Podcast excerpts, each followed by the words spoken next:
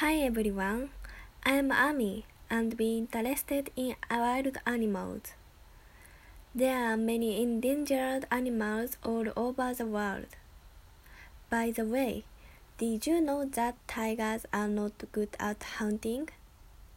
Today, I'd like to talk about one of the endangered species, the tiger.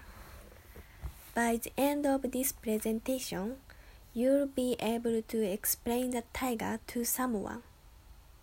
The hunting style of a large tiger with a body length of 110.4 to 210.8 meters and a weight of 19, 19 to 300 kilograms is that they hide in the grass and shake up on their prey jumping at a dash when there are several tens of meters remaining.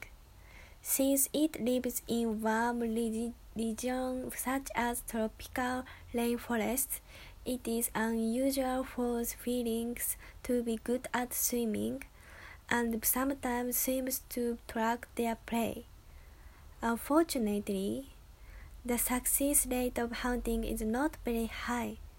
Since hunting is successful only about once every 10 times, tigers must constantly search for prey and usually move about 10 to 20 kilometers per night. However, female tigers can survive if they succeed in hunting large animals once every 8 days. Such tigers are now in danger of extinction, and at the beginning of the 20th century, about 100,000 animals were inhabited all over the world, but now they have decreased to about 4,000. 4,000.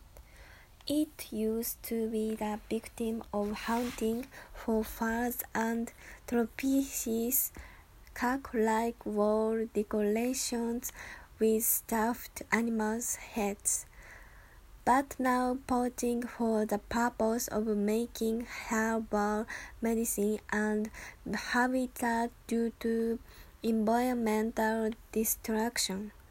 Have you been threatened by the decrease of Currently, the WWF, like World Conservation Fund and other countries around the world are preparing laws to protect tigers and ban the sale of herbal medicine using tigers. I just pray for a future where tigers can live without being threatened by humans. Thank you.